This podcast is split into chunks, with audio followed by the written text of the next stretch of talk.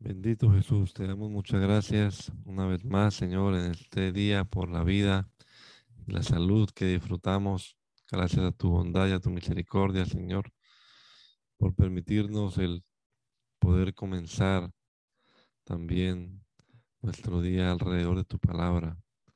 Gracias, Señor, y esperando siempre que nos bendigas con ella, que nos hagas comprender el mensaje. Bendito Señor, y nos des el entendimiento necesario para, para no solamente entenderlo, sino también la sabiduría para aplicarla a nuestra vida. Señor, que tu Espíritu nos guíe y podamos de verdad eh, descubrir aquí el mensaje que hay para nosotros hoy en día. Te lo rogamos, Señor, en tu nombre poderoso, Jesús. Amén. Amén. Números, capítulo número 20. Dice la palabra de Dios. Toda la comunidad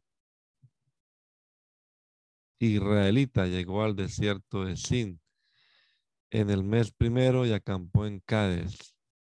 Fue allí donde Miriam murió y fue sepultada. Como hubo una gran escasez de agua, los israelitas se amotinaron contra Moisés y Aarón y le reclamaron a Moisés, ojalá el Señor nos hubiera dejado morir junto con nuestros hermanos. ¿No somos acaso la asamblea del Señor? ¿Para qué nos trajiste a este desierto a morir con nuestro ganado? ¿Para qué nos sacaste de Egipto y nos metiste en este horrible lugar? Aquí no hay semillas, ni higueras, ni viñas, ni granados, y ni siquiera hay agua. Moisés y Aarón se apartaron de la asamblea y fueron a la entrada de la tienda de reunión, donde se postraron rostro en tierra. Entonces la gloria del Señor se manifestó entre ellos. Y el Señor le dijo a Moisés, toma la vara y reúne a la asamblea. En presencia de esta tú y tu hermano le ordenarán a la roca que dé agua. Así harán que de ella brote agua y darán de beber a la asamblea y a su ganado. Tal como el Señor se lo había ordenado, Moisés tomó la vara que estaba ante el Señor. Luego Moisés y Aarón reunieron a toda la asamblea frente a la roca. Y Moisés dijo, escuchen rebeldes, ¿acaso tenemos que sacarles agua de la roca? Dicho esto, levantó la mano y dos veces golpeó la roca con la vara y brotó agua en abundancia de la cual bebieron la asamblea y su ganado. El Señor les dijo a Moisés y Aarón, por no haber confiado en mí, ni haber reconocido mi santidad en presencia de los israelitas, no serán ustedes los que lleven a esta comunidad a la tierra que les he dado. A estas aguas se les conocen como la fuente de Meribá, porque fue allí donde los israelitas le hicieron reclamaciones al Señor y donde Él manifestó su santidad. Desde Cádiz, Moisés envió emisarios al rey Edón, al rey de Edón, con este mensaje. Así dice tu hermano Israel, tú conoces bien los sufrimientos que hemos padecido Sabes que nuestros antepasados fueron a Egipto, donde durante muchos años vivimos, y que los egipcios nos maltrataron a nosotros y a nuestros padres. También sabes que clamamos al Señor y que Él escuchó nuestra súplica y nos envió a un ángel que nos sacó de Egipto. Ya estamos en Cádiz, población que está en las inmediaciones de tu territorio. Solo te pedimos que nos dejes cruzar por tus dominios. Te prometo que no entraremos en ningún campo ni viña, ni beberemos agua de ningún pozo. Nos limitaremos a pasar por el camino real sin apartarnos de él para nada. Hasta que salgamos de tu territorio. Pero el rey de Edom te mandó a decir, ni siquiera intenten cruzar por mis dominios. De lo contrario, saldré con mi ejército y los atacaré. Los israelitas insistieron, solo pasaremos por el camino principal.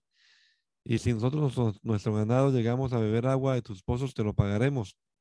Lo único que pedimos es que nos permitas pasar por él. El rey fue tajante en su respuesta. Por aquí no pasarán. Y salió contra ellos con un poderoso ejército, resuelto a no dejarlos cruzar por su territorio. Así que los israelitas se vieron obligados a ir por otro camino. Toda la comunidad israelita partió de Cádiz y llegó al monte Or, cerca de la frontera de Edom. Allí el Señor les dijo a Moisés y Aarón, pronto Aarón partirá de este mundo, de modo que no entrará en la tierra que les he dado a los israelitas, porque ustedes no, ustedes dos no obedecieron la orden que les di en la fuente de Meribá. Así que lleva a Aarón y a su hijo al monte Or.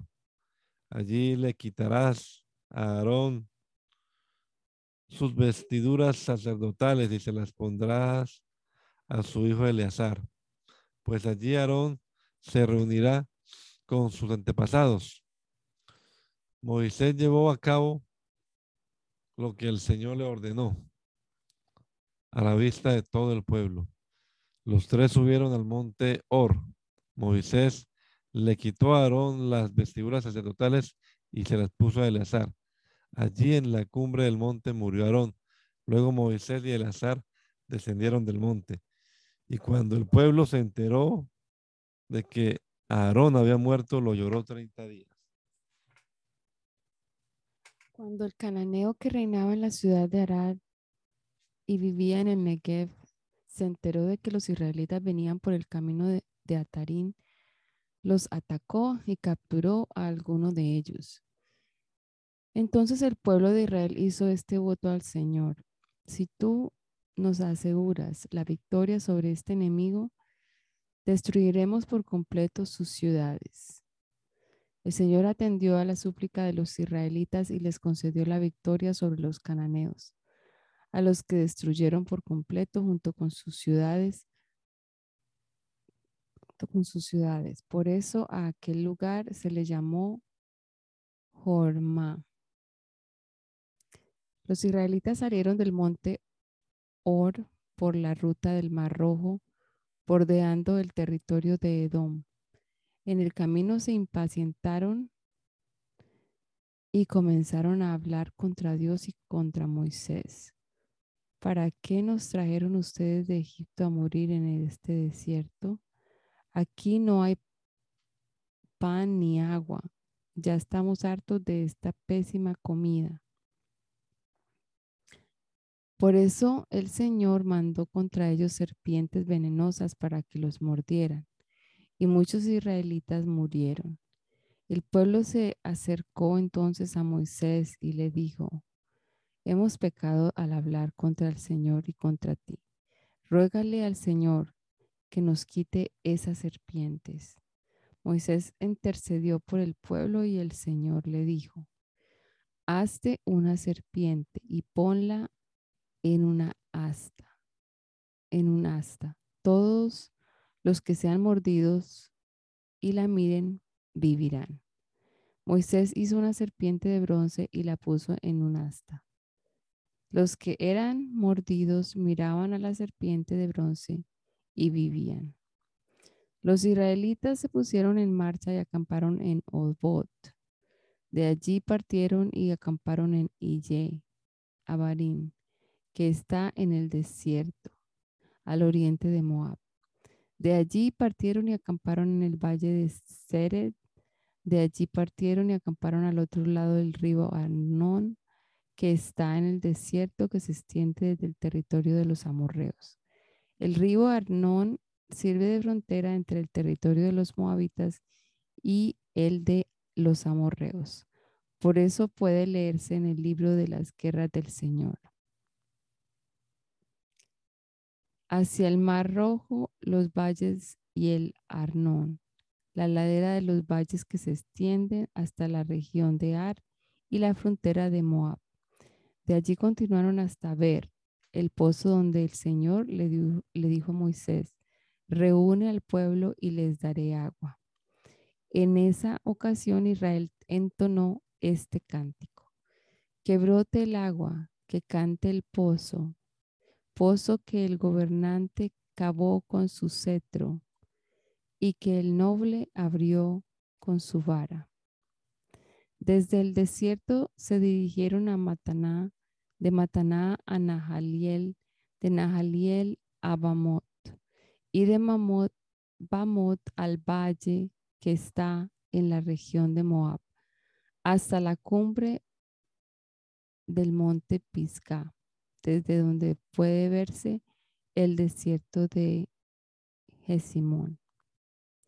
Israel envió emisarios así a Sihón, rey de los amorreos, con este mensaje. Te pido que nos dejes pasar por tus dominios.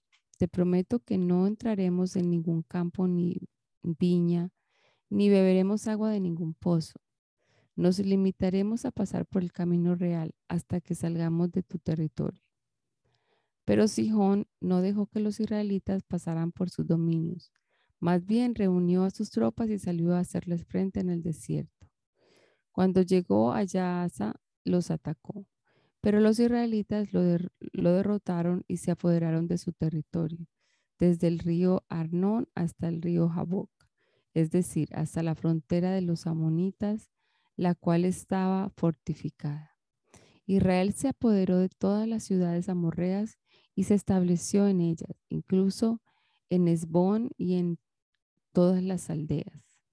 Esbón era la ciudad capital de Sihón, rey de los amorreos, quien había luchado en contra del anterior rey de Moab, conquistando todo su territorio hasta el río Arnón.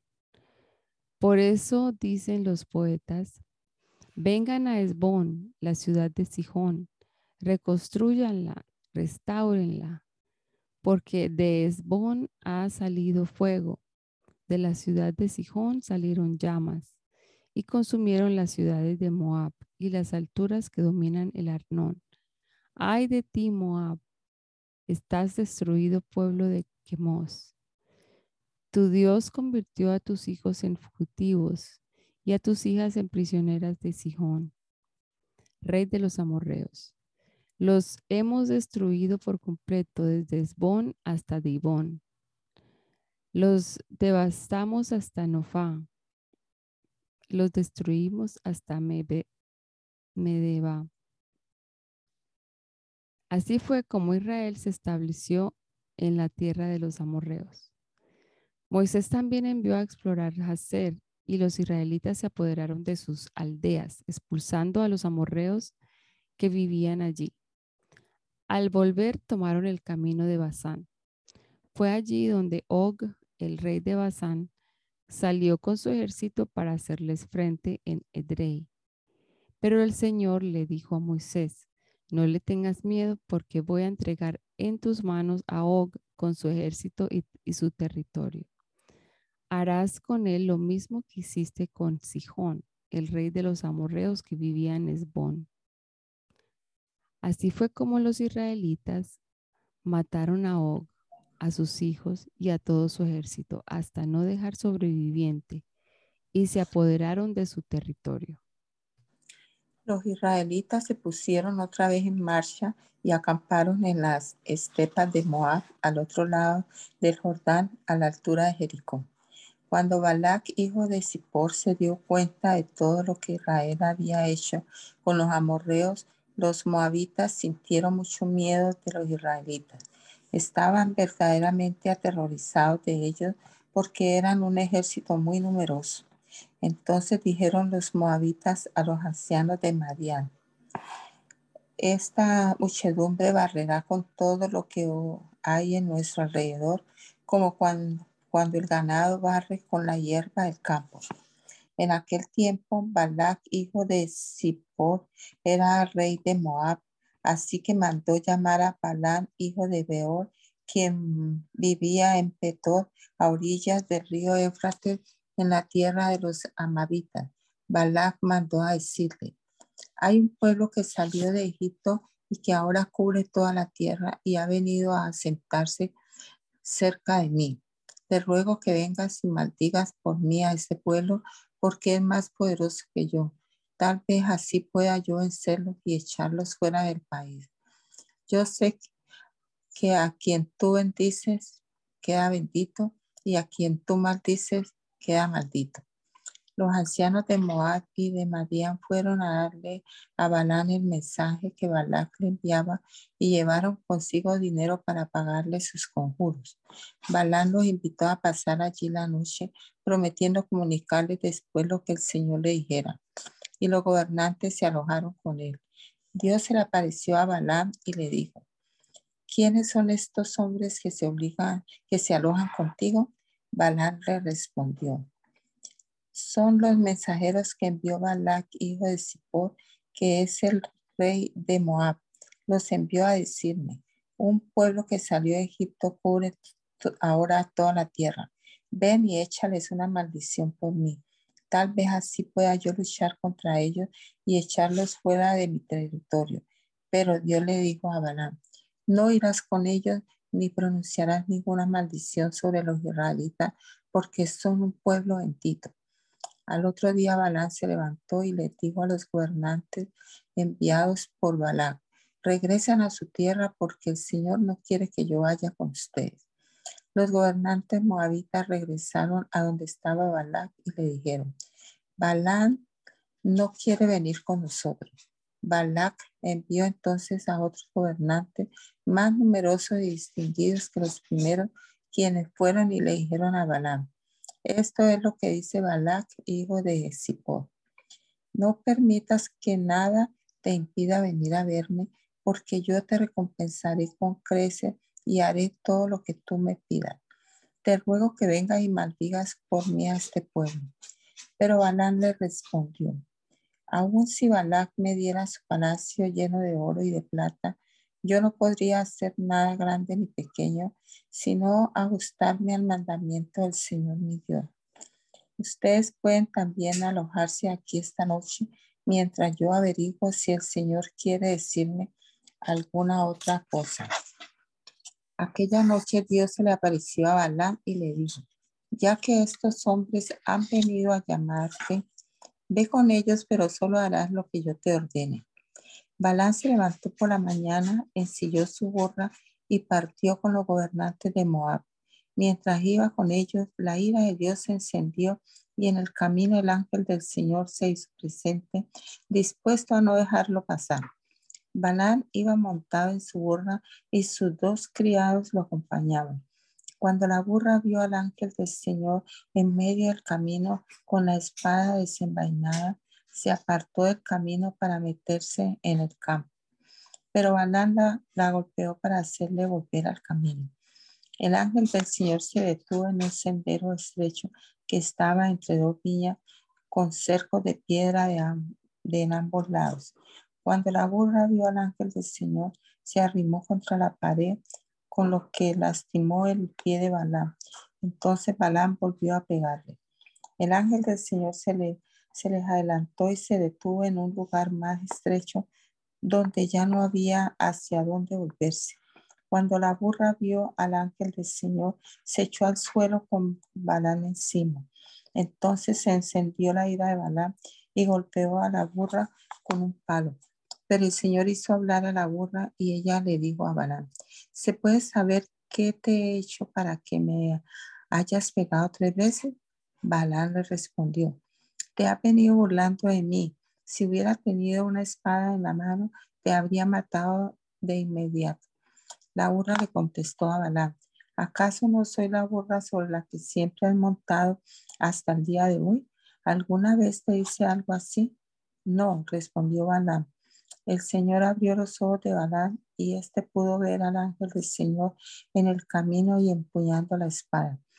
Balán se inclinó entonces se postró rostro en tierra. El ángel del Señor le preguntó, ¿por qué golpeaste tres veces hasta a tu burra? ¿No te das cuenta de que vengo dispuesto a no dejarte pasar porque he visto que tus caminos son malos? Cuando la burra me vio, se apartó de mí tres veces. De no haber sido por ella, tú estarías ya muerto y ella seguiría con vida.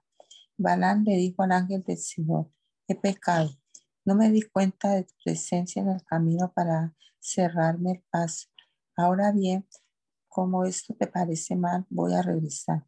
Pero el ángel del Señor le dijo a Balán, ve con ellos, pero limítate a decir solo lo que yo te mando.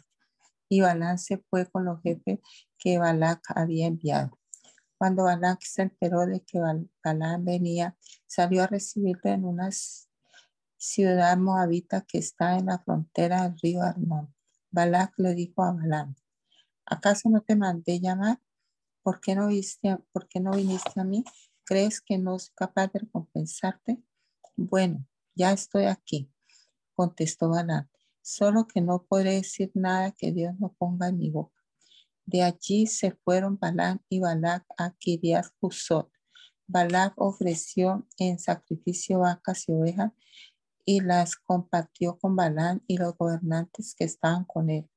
A la mañana siguiente, Balac llevó a Balán a Bamot, Baal, desde donde Balán pudo ver parte del campamento israelita.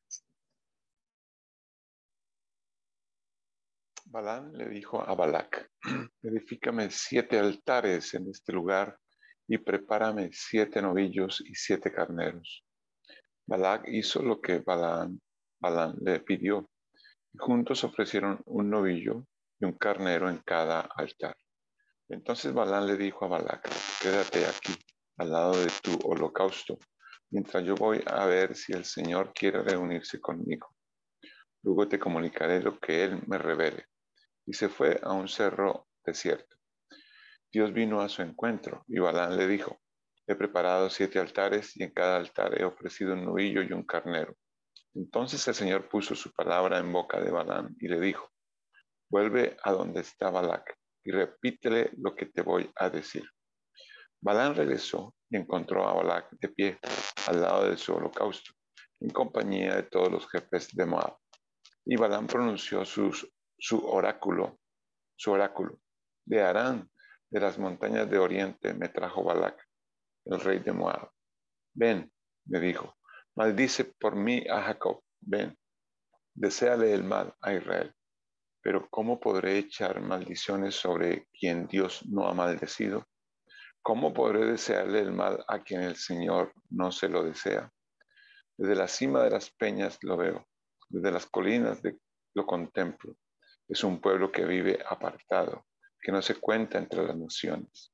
¿Quién puede calcular la descendencia de Jacob, tan numerosa como el polvo, o contar siquiera la cuarta parte de Israel? Sea mi muerte como la del justo, sea mi fin semejante al suyo. Entonces Balac le reclamó a Balaam, ¿qué me has hecho? Te traje para que lanzaras una maldición sobre mis enemigos y resulta que no has hecho más que bendecirlos. Pero Balaam le respondió, ¿acaso no debo decir lo que el Señor me pide que diga? Entonces Balaam le dijo, por favor, ven conmigo a otro lugar. Desde allí podrás ver solo a una parte del pueblo y no a todos ellos, y les desearás el mal. Así que lo llevó al campo de Sofín, en la cumbre del monte Pisga. Allí edificó siete altares, y en cada uno de ellos ofreció un novillo y un carnero. Allí Balán le dijo a Balac, quédate aquí, al lado de tu holocausto, mientras te voy a, mientras yo voy a reunirme con Dios. El Señor se reunió con Balán y puso en boca de éste su palabra. Le dijo, vuelve a donde está Balac y repite lo que te voy a decir. Balán se fue a, a donde estaba Balac lo encontró de pie al lado de su holocausto en compañía de los jefes de Moab. Balac le preguntó, ¿qué dijo el Señor? Entonces Balaam pronunció su oráculo. Levántate, Balac, y escucha. Óyeme, hijo de Zippor. Dios no es un simple mortal para mentir y cambiar de parecer. ¿Acaso no cumple lo que promete ni lleva a cabo lo que dice? Se me ha ordenado bendecir Y si eso es lo que Dios quiere, yo no puedo hacer otra cosa. Dios no se ha fijado en la maldad de Jacob, ni ha reparado en la violencia de Israel. El Señor su Dios está con ellos, y entre ellos se le aclama como rey. Dios los sacó de Egipto con la fuerza de un toro salvaje. Contra Jacob no hay brujería que valga, ni valen las hechicerías contra Israel. De Jacob y de Israel se dirá, miren lo que Dios ha hecho. Un pueblo se alza como leona, se levanta como león. No descansará hasta haber devorado su presa y bebido la sangre de sus víctimas. Balak le dijo entonces a Balaam, si no los vas a, a maldecir, tampoco los bendigas. Balaam le respondió, ¿acaso no, sé, no te advertí que yo repetiría todo lo que el Señor me ordenara decir? Balaam le dijo a Balak, por favor, ven conmigo, te llevaré a otro lugar. Tal vez a Dios le parezca bien que lo maldigas desde allí. Así que llevó a Balán hasta la cumbre del monte Peor, desde donde puede verse el desierto de Gisimón. Allí Balán le dijo, edifícame siete altares en este lugar y prepárame siete novillos y siete carneros. Balán hizo lo que Balán le pidió y en cada altar ofreció un novillo y un carnero. Pero cuando Balán se dio cuenta de que el Señor le complacía que se bendijera a Israel, no recurrió a la hechicería como otras veces, sino que volvió su rostro hacia el desierto. Cuando Balán alzó la vista y vio a Israel acampando por tribus, el Espíritu del Señor vino sobre él. Entonces pronunció su oráculo. Palabras de Balaam, hijo de Beor. Palabras del varón clarividente palabras del que oye las palabras de Dios, del que contempla la visión del Todopoderoso, del que cae en trance y tiene visiones. Cuán hermosas son tus tiendas, Jacob, qué bello es tu campamento, Israel. Son como arroyos que se ensanchan, como jardines a la orilla del río como aloes plantados por el Señor, como cedros junto a las aguas. Sus cántaros rebosan de agua, su semilla goza de agua abundante. Su rey es más grande que Agag, su reinado se engrandece. Dios los sacó de Egipto con la fuerza de un toro salvaje. Israel devora a las naciones hostiles y les parte los huesos, las atraviesa con sus flechas, se agacha como un león, se tiende como una leona. ¿Quién se atreverá a molestarlo? Benditos sean los que te bendigan, malditos sean los que te maldigan.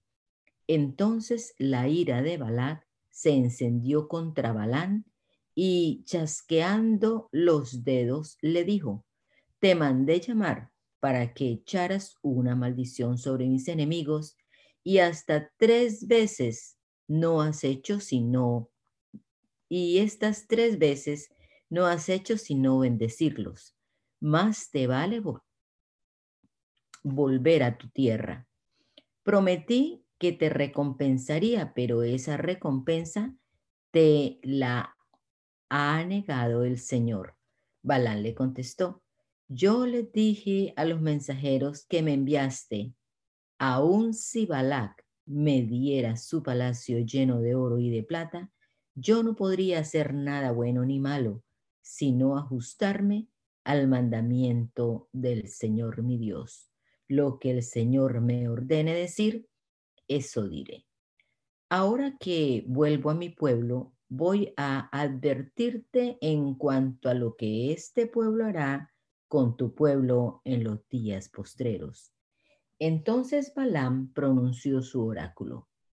Palabras de Balaam, hijo de Beor, palabras del varón clarividente, palabras del que oye las palabras de Dios y conoce el pensamiento del Altísimo, del que contempla la visión del Todopoderoso, del que cae en trance y tiene visiones.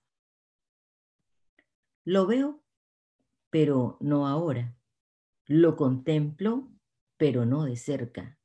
Una estrella saldrá de Jacob, un rey surgirá en Israel, aplastará las sienes de Moab y el cráneo de todos los hijos de Sed. Edom será conquistado. Seir, su enemigo, será dominado, mientras que Israel hará proezas. De Jacob saldrá un soberano y destruirá a los sobrevivientes de Ar. Balaam miró a Amalek y pronunció este oráculo. Amalek fue el primero entre las naciones, pero su fin será la destrucción total. Luego miró Balaam al Kenita y pronunció este oráculo. Aunque tienes una morada segura y tu nido está sobre las rocas, tú, Caín, estás destinado al fuego y a Siria te llevará cautivo. Entonces Balaam pronunció este oráculo. Ay, ¿quién seguirá con vida cuando Dios determine hacer esto? Vendrán barcos desde las costas de Chipre que oprimirán a Asiria y a Eber, pues ellos también serán destruidos. Después de esto, Balaam se levantó y volvió a su tierra, y también Balá se fue por su camino. Mientras los israelitas acampaban en Sittim, comenzaron a prostituirse con las mujeres moabitas, las cuales los invitaban a participar en los sacrificios a sus dioses. Los israelitas comían delante de esos dioses y se inclinaban a adorarlos. Esto los llevó a unirse al culto de Baal peor. Por tanto, la ira del Señor se encendió contra ellos. Entonces el Señor le dijo a Moisés, toma a todos los jefes del pueblo y ahórcalos en mi presencia a plena luz del día, para que el furor de mi ira se aparte de Israel. Moisés les ordenó a los jueces de Israel, maten a los hombres bajo su mando, que se huyan, que se hayan unido al culto de Baal peor. Mientras el pueblo lloraba a la entrada de la tienda de reunión, un, israelita trajo a una madianita y en presencia de Moisés y de toda la comunidad israelita, tuvo el descaro de presentársela a su familia. De esto se dio cuenta el sacerdote Finés, que era hijo de Eleazar y nieto del sacerdote Aarón. Finés abandonó la asamblea y lanza en mano siguió al hombre, entró en su tienda y atravesó al israelita y a la mujer. De este modo cesó la mortandad que se había desatado contra los israelitas. Con todos los que murieron a causa de la plaga fueron 24 mil. El Señor le dijo a Moisés, Finés, hijo de Eleazar y nieto del sacerdote Aarón, ha hecho que mi ira se aparte de los israelitas pues ha actuado con el mismo celo que yo habría tenido por mi honor. Por eso no destruí a los israelitas con el furor de mi celo. Dile pues a Finés que yo, he con, que yo le concedo mi pacto de comunión, por medio del cual él y sus descendientes gozarán de un sacerdocio eterno, ya que defendió celosamente mi honor e hizo expiación por los israelitas. El hombre que fue atravesado junto con la Mayanita se llamaba Simri, hijo de Salu, y era jefe de una familia de la tribu de Simeón. La Madianita se llamaba Cosbi y era hija de Sur, jefe de una familia de Madián. El Señor le dijo a Moisés, ataca a los madianitas y mátalos, porque ellos también los atacaron a ustedes con sus artimañas, pues en Baal peor los sedujeron, como en el caso de Cosbi, la hija del jefe Mayanita, que fue muerta el día de la mortandad en Baal Peor. Después de la mortandad, el Señor les dijo a Moisés y al sacerdote Eleazar, hijo de Aarón, hagan un censo de toda la comunidad israelita por sus familias patriarcales enlisten a los varones mayores de 20 años que sean aptos para el servicio militar en Israel. Moisés y el sacerdote Eleazar hablaron con el pueblo en las llanuras de Moab, cerca del Jordán, a la altura de Jericó, y le ordenaron levantar un censo de todos los varones mayores de 20 años, tal como el Señor se lo había mandado a Moisés. Los israelitas que salieron de Egipto fueron los siguientes: de Enoch, Falú, Hezrón y Carmí, hijos de Rubén, el primogénito de Israel. Proceden los siguientes clanes: los enoquitas, los faluitas, los jezronitas y los carmitas. Estos son los clanes de la tribu de Rubén. Su número llegó a 43.730 hombres. Eliab fue el único hijo de Falú. Los hijos de Eliab fueron Nemuel, Datán y Abirán. Estos son los mismos Datán y Abirán que, no obstante haber sido escogidos, estos son los mismos Datán y Abirán que, no obstante haber sido escogidos por la comunidad como oficiales, se rebelaron contra Moisés y Aarón junto con la facción de Coré cuando este último se rebeló contra el Señor. En esa ocasión la tierra abrió sus fauces y se los tragó junto con Coré, muriendo también sus seguidores.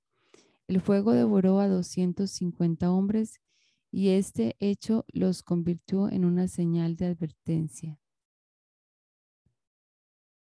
Sin embargo, los hijos de Coré no perecieron.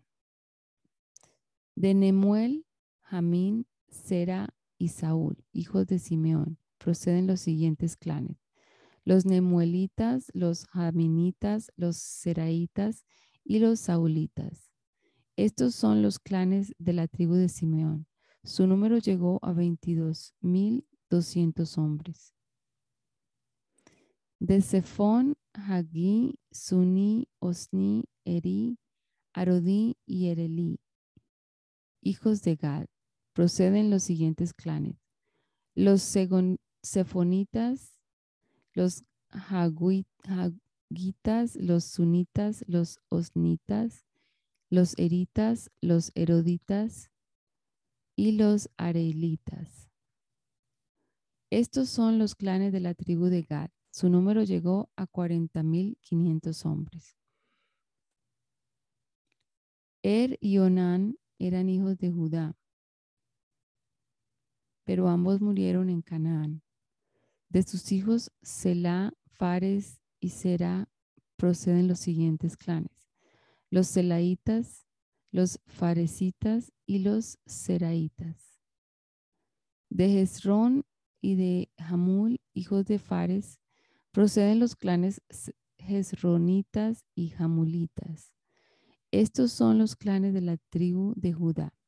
Su número llegó a 76.500 hombres. De Tola, Fubá, Yasub y Simrón, hijos de Esicar. Proceden los siguientes clanes. Los Tolaitas, los Fubitas, los Yasubitas y los Simronitas. Estos son los clanes de la tribu de Isaacar. Su número llegó a 64.300 hombres. De Seret, Elón y Yalel, hijos de Zabulón, proceden los siguientes clanes. Los Sereditas, los Elonitas y los Yalelitas. Estos son los clanes de la tribu de Zabulón. Su número llegó a 60.500 hombres. De Manasés y Efraín, hijos de José, proceden los siguientes clanes. De Maquir, hijo de Manasés, y de Galaad, hijo de Maquir, proceden el clan Maquirita y el clan Galaadita. De Ezer, Helec, Asriel, Siquén, Semidá y Efer, hijos de Galaad. Proceden los siguientes clanes. Los Jezeritas, los Elequitas, Helequitas, los Asrielitas, los Siquenitas, los Semidaitas y los Eferitas. Zelofehad, hijo de Efer, no tuvo hijos, sino solo hijas, cuyos nombres eran Mahla, Mahla, Noa, Hogla, Milca y Tirsa. Estos son los clanes de la tribu de Manasés. Su número llegó a 52.700 hombres. De Sutela, Becker y Tahán, hijos de Efraín, proceden los siguientes clanes. Los Sutelaitas, los Bequeritas y los Tahanitas. De Herán, hijo de Sutela, procede el clan de los Eranitas. Estos son los clanes de la tribu de Efraín.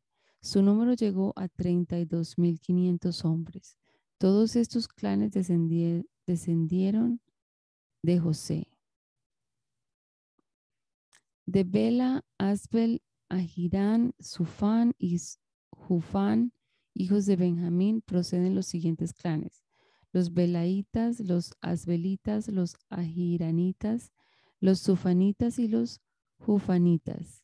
De Ard y Naamán, hijos de Bela, proceden los clanes de los Arditas y de los Naamanitas. Estos son los clanes de la tribu de Benjamín. Su número llegó a 45.600 hombres. De Suhan, hijo de Dan, procede el clan de los Suhanitas, que fueron los únicos clanes danitas. Su número llegó a 64.400 hombres. De Imna, Isvi y Beria, hijos de Aser, proceden los siguientes clanes: los Imnaitas, los isbitas y los beriaitas. De Eber y Malquiel, hijos de Beria, proceden los clanes de los Eberitas y de los Malquielitas. Aser tuvo una hija llamada Sera. Estos son los clanes de la tribu de Aser. Su número llegó a 53.400 hombres. De Yasel, Guni, Geser y Silén, hijos de Neftalí, proceden los siguientes clanes. Los Yaselitas, los Gunitas, los Geseritas y los Silenitas. Estos son los clanes de la tribu de Neftalí. Su número llegó a 45.400 hombres. Los hombres de Israel eran en total 601.730. El Señor le dijo a Moisés, reparte la tierra entre estas tribus para que sea su heredad. Hazlo según el número de, de nombres registrados. A la tribu más numerosa le darás la heredad más grande y a la tribu menos numerosa le darás la heredad más pequeña.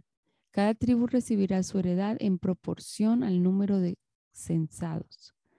La tierra deberá repartirse por sorteo según el nombre de las tribus patriarcales. El sorteo se hará entre todas las tribus grandes y pequeñas. De los levitas, Gersón, Coat y Merari proceden los clanes Gersonitas, Coatitas y Meraritas. De los levitas proceden también los siguientes clanes, los Libnitas, los Hebronitas, los Ma litas, los musitas y los coreitas. Coat fue el padre de Amirán. La esposa de Amirán se llamaba Jocabed, hija de Leví, y había nacido en Egipto.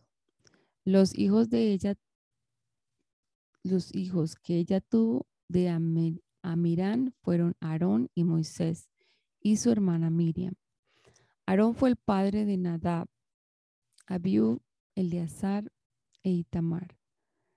Pero Nadab y Abiú murieron bajo el juicio del Señor por haberle ofrecido fuego profano. Los levitas mayores de un mes de edad fueron en total 23 mil, pero no fueron censados junto con los demás israelitas, porque no habrían de recibir heredad entre ellos. Estos fueron los israelitas censados por Moisés y el sacerdote Eleazar, cuando los contados en las llanuras de Moab, cerca el río, cerca del río Jordán, a la altura de Jericó.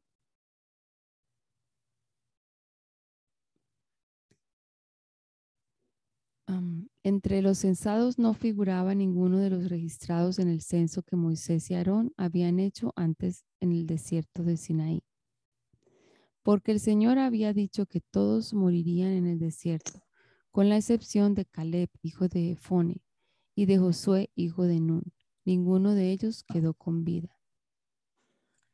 Magla, Magla, Noah, Jogla, Milca y Tirsa pertenecían a los clanes de Manasés, hijo de José, pues eran hijas de Zelofehad, hijo de Efer, hijo de Galaad, hijo de Maquir, hijo de Manasés. Las, las cinco se acercaron a la entrada de la tierra de la tienda de, de, reunión para hablar con Moisés y el sacerdote Eleazar y con los jefes de toda la comunidad.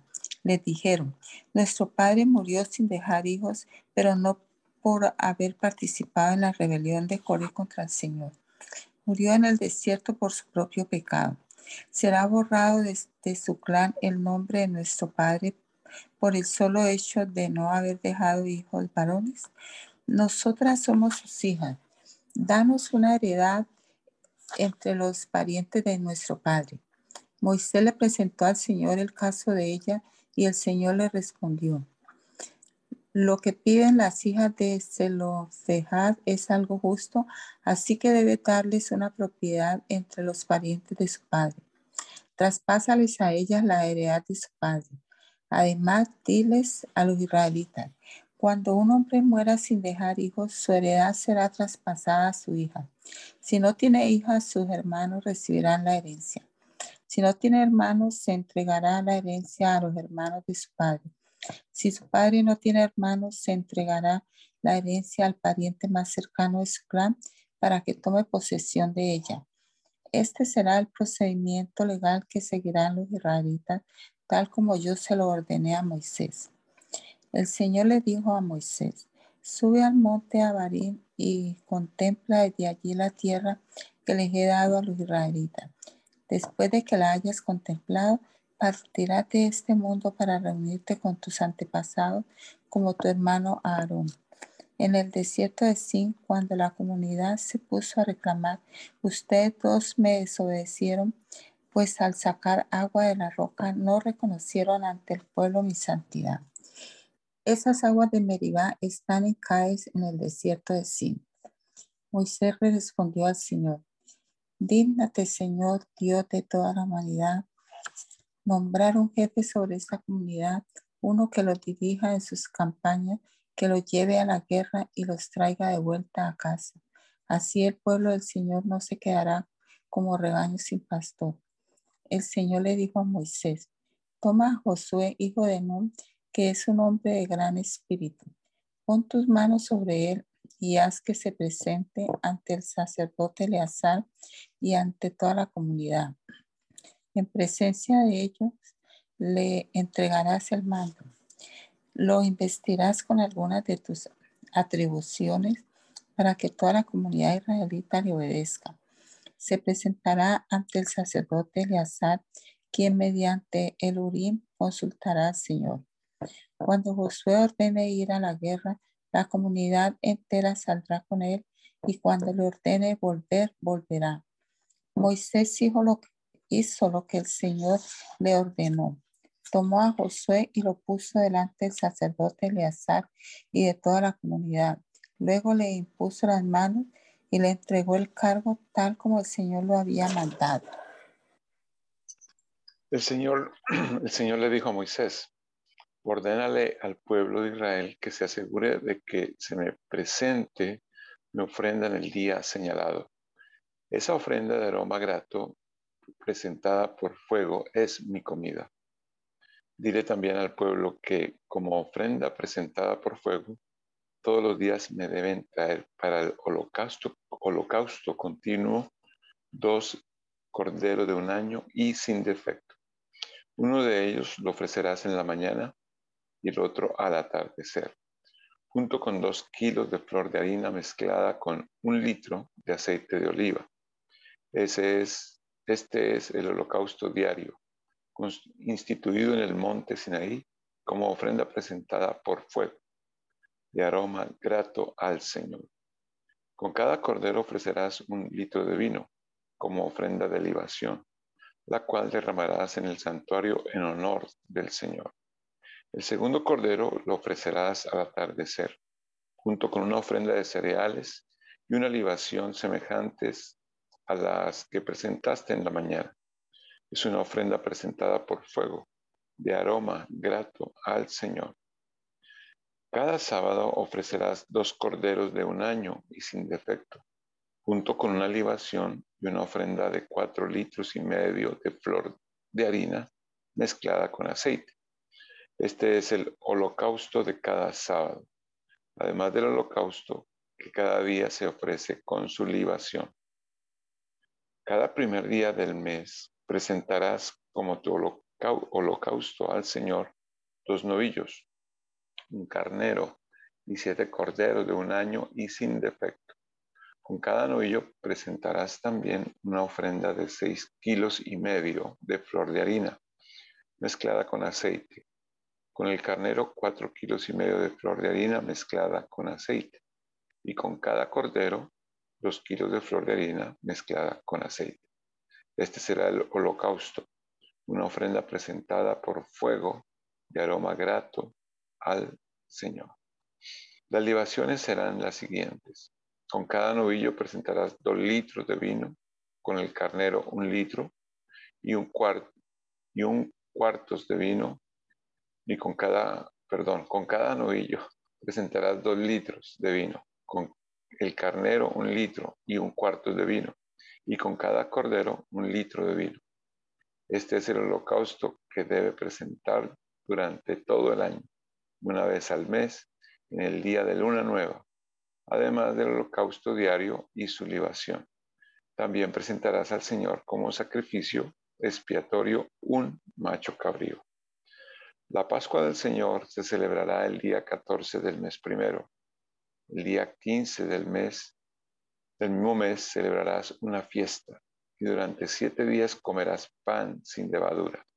El primer día celebrarás una fiesta solemne y nadie realizará ningún tipo de trabajo presentarás al Señor una ofrenda por fuego, un, holocausto que constituirá en dos novillos, un carnero y siete corderos de un año.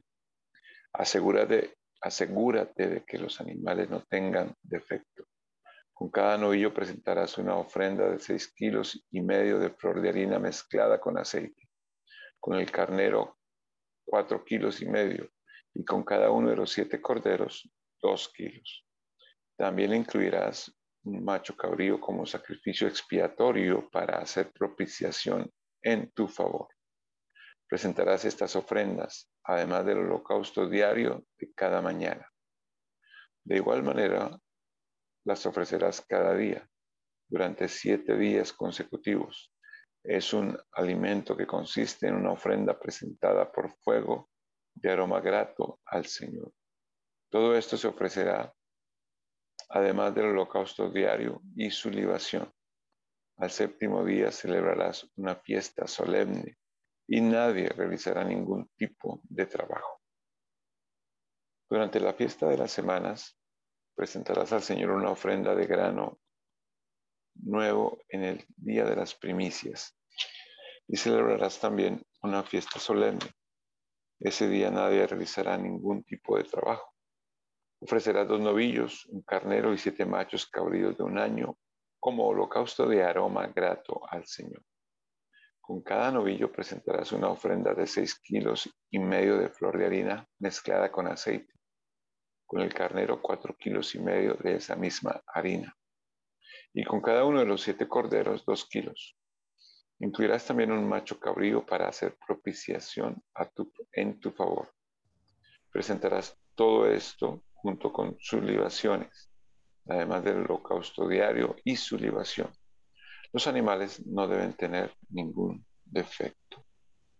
El día primero del mes séptimo celebrarás una fiesta solemne y nadie realizará ningún tipo de trabajo.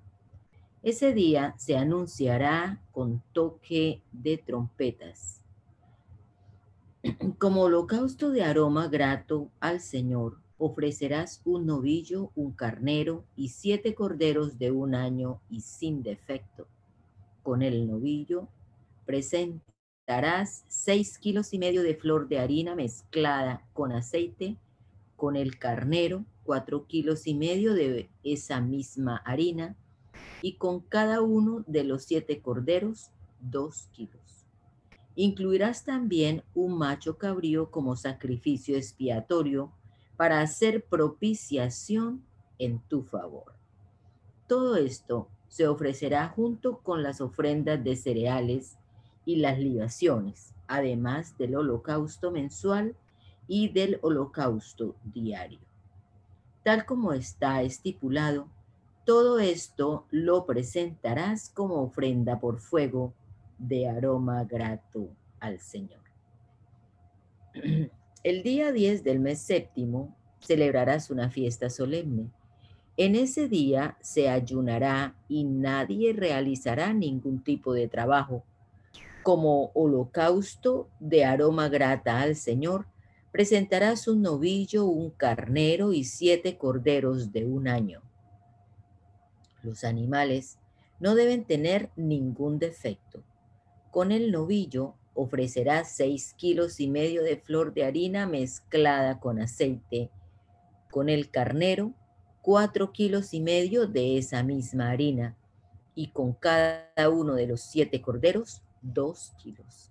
Incluirás también un macho cabrío como sacrificio expiatorio, además del sacrificio expiatorio para la propiciación y del holocausto diario con su ofrenda de cereales y su libación.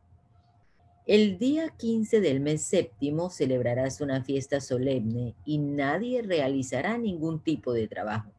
Durante siete días celebrarás una fiesta en honor del Señor. Como holocausto, presentado por fuego, de aroma grato al Señor, ofrecerás trece novillos, dos, dos carneros y catorce corderos de un año que no tengan defecto. Con cada uno de los trece novillos presentarás seis kilos y medio de flor de harina mezclada con aceite. Con cada uno de los dos carneros, cuatro kilos y medio de esa misma harina. Y con cada uno de los catorce corderos, dos kilos. Incluirás también un macho cabrío como sacrificio expiatorio además del holocausto diario con su ofrenda de cereales y su libación. El segundo día prepararás doce novillos, dos carneros y catorce corderos de un año y sin defecto. Con los novillos, carneros y corderos presentarás ofrendas de cereales y libaciones según lo que se especifica para cada número. Incluirás también un macho cabrío como sacrificio expiatorio, además del holocausto diario con su ofrenda de cereales y su libación. El tercer día prepararás once novillos, dos carneros y catorce corderos de un año y sin defecto. Con los novillos, carneros y corderos presentarás ofrendas de cereales y libaciones, según lo que se especifica para cada número. Incluirás también un macho cabrío como sacrificio expiatorio, además del holocausto diario con su ofrenda de cereales y su libación. El cuarto día prepararás diez novillos, dos carneros y catorce corderos de un año y sin defecto. Con los novillos, carneros y corderos presentarás ofrendas de cereales y libaciones según lo que se especifica para cada número. Incluirás también un macho cabrío como sacrificio expiatorio, además del holocausto diario con su ofrenda de cereales y su libación. El quinto día prepararás nueve novillos, dos carneros y catorce corderos de un año y sin defecto. Con los novillos, carneros y corderos presentarás ofrendas de cereales y libaciones según lo que se especifica para cada número. Incluirás también un macho cabrío como sacrificio expiatorio, además del holocausto diario con su ofrenda de cereales y su libación. El sexto día prepararás ocho novillos, dos carneros y catorce corderos de un año y sin defecto. Con los novillos, carneros y corderos presentarás ofrendas de cereales y libaciones según lo que se especifica para cada número. Incluirás también un macho cabrío como sacrificio expiatorio, además del holocausto diario con su ofrenda de cereales y su libación. El séptimo día prepararás siete novillos, dos carneros y catorce corderos de un año y sin defecto. Con los novillos, carneros y corderos presentarás ofrendas de cereales y libaciones según lo que se especifica para cada número. Incluirás también un macho cabrío como sacrificio expiatorio, además del holocausto diario con su ofrenda de cereales y su libación. El octavo día celebrarás una fiesta solemne y nadie realizará ningún tipo de trabajo, como holocausto presentado por fuego de aroma grato al Señor, ofrecerás un novillo, un carnero y siete corderos de un año y sin defecto. Con el novillo, el carnero y los corderos presentarás ofrendas de cereales y libaciones según lo que se especifica para cada número. Incluirás también un macho cabrío como sacrificio expiatorio, además del holocausto diario con su ofrenda de cereales y su libación. Estas son las ofrendas que presentarás al Señor en las fiestas designadas, aparte de otros votos, ofrendas voluntarias, holocaustos, ofrendas de cereales, libaciones y sacrificios de comunión que quieras presentarle. Y Moisés les comunicó a los israelitas todo lo que el Señor le había mandado. Damos gracias, Señor Jesús, por este momento en el que pudimos estar aquí reunidos alrededor de tu palabra, leyendo y recordando estos acontecimientos del pueblo de Israel, Señor, y Esperando que tu espíritu nos dé la sabiduría, Señor, la sensibilidad espiritual también para poder extraer de estos relatos, de estos principios que debemos observar hoy en día. Tomar en cuenta tu palabra, Señor, y como ella misma nos lo dice, ver este ejemplo de en estos acontecimientos y comportarnos delante de ti de manera digna. Encomendamos también este día, Señor, y todas nuestras actividades, nuestras labores cotidianas, esperando tu bendición, tu gracia y tu favor. Bendícenos, Padre amado, te lo rogamos en el nombre poderoso de Jesús. Amén. Amén.